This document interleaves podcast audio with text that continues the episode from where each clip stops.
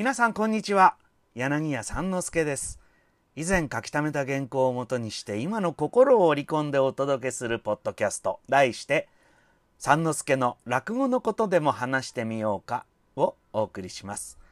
落語全般のさまざまなキーワードをもとにお話しします。第4回目。題しまして話のできない話家です。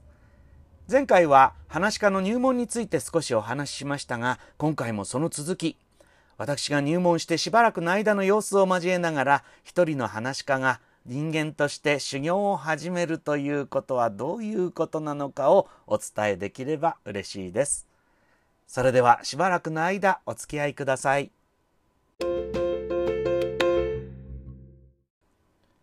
さてさて前回は入門の入門編と題しまして私の前座時代のお話。ところが時間がつきまして次回のお楽しみなんつって、ええ、もったいつけることになりました話し家の入門の話をしていながら肝心の落語の話が全く出てこないんでえー、お聞きになった方もね、何なんだよ、なんてイライラしたかもしれませんね。今日は多分落語の話も出てくるはずですよ。ま、まあ多分ですけどね。私が入門の時に師匠から提示された条件というものがたった一つだけあります。俺はお前に落語の稽古をしないけれども、それでもよければ入門をしなさいと。こういうものでした。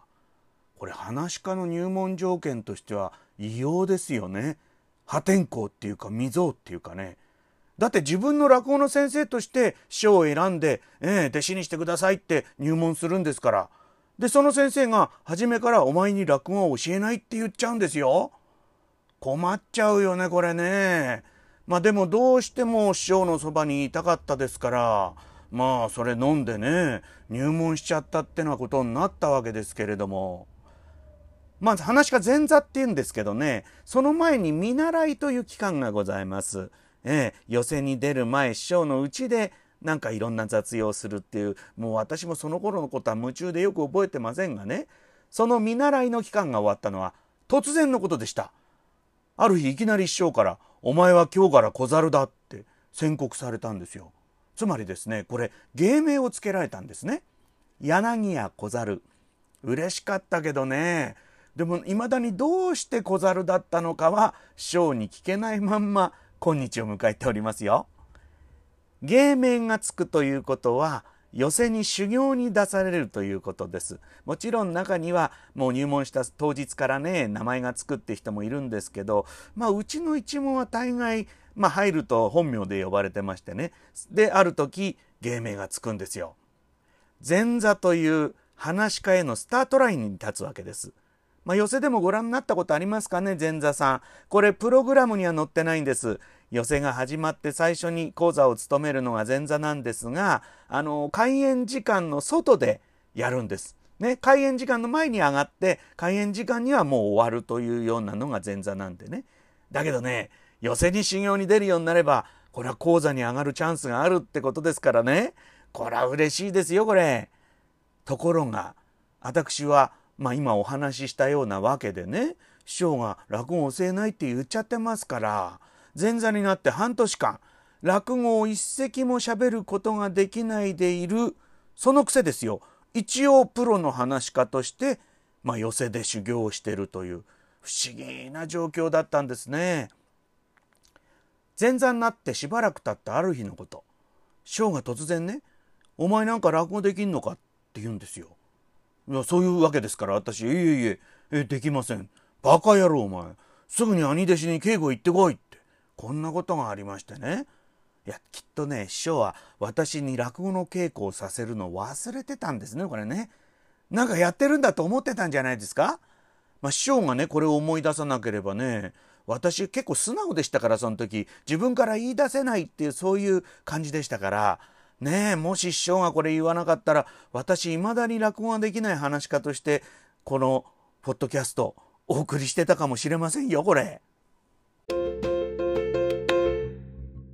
話の稽古これ皆さんどのように想像されます？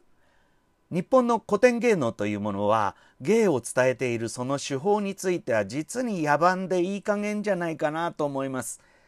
他の西洋の国なんかですとねえー、訓練手法とか、その教える教育ですな、教育の体系化が緻密に考えられていて、ある程度はそれにのっとって教えて、我々も順番にそれを理解していくことができるようになっていますが、落語はそうはいきません。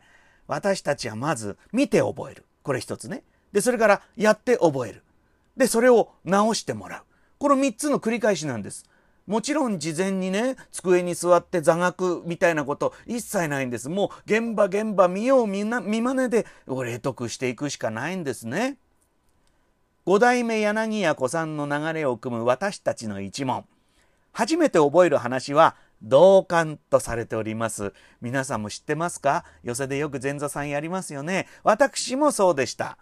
登場人物はほぼ2人。最後に1人出てくる。3人しか出てこないシンプルな話ですけど一生かかってもその全てを得得することはできないんじゃないかなと思う。深い話でもあります。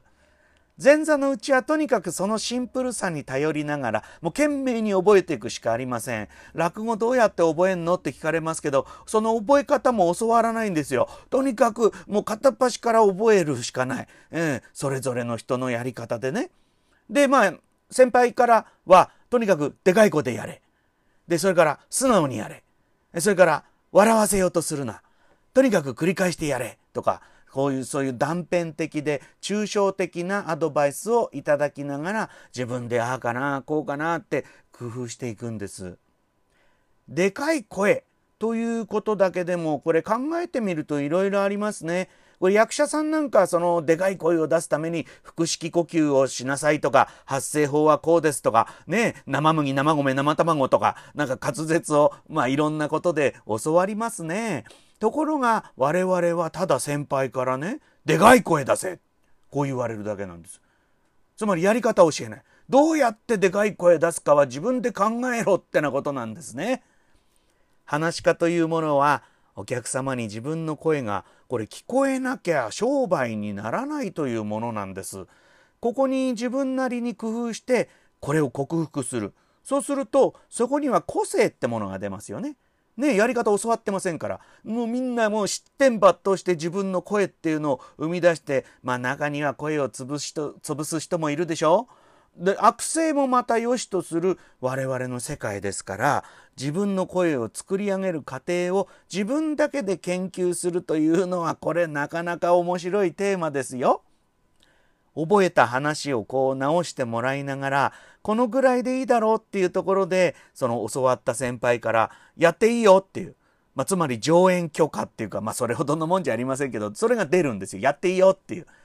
で我々の世界ではこれを話が上がるっていう言い方するんですね。話を教わってで聞いてもらうっていうのは上げてもらうっていうんですよ。でやっていいよっていうのはこの話が上がったよっていうそういう言い方なんです。でこの許可がないとお客様の前ではその話をやってはいけないということになっていますからその話が上がるまでは何度もその教えてもらう方に稽古してもらうこともあるんです。もうやってみて間違えて直してもらうこの繰り返しで自分の持ちネタを少しずつ増やしていくわけですね。いやーこれ大変なんですなかなか。さてさて今日もまたお時間でございます。えー、続きはまたお話ししますけど、まあ今日あたりは落語じゃなくて、たまには浪曲でもお聞きになったらいかがですか？多分一度ぐらい聞いたことあるでしょ？ねえ、有名だと、昔の方だと広沢虎蔵先生なんての聞いていただくとね、この人の声が教わってできたんじゃないよってことがお分かりいただけるのではないでしょうかね。落語も浪曲も名人を聞きながら眠りにつく幸せ。安らかに眠れるのはそれが人の声だからです。いかがでしたでしょうか？このポッドキャストは毎回キーワードを変えながらおよそ週1回更新していく予定でございます。よろしければ他のエピソードも聞いてみてください。次回もどうぞお楽しみに。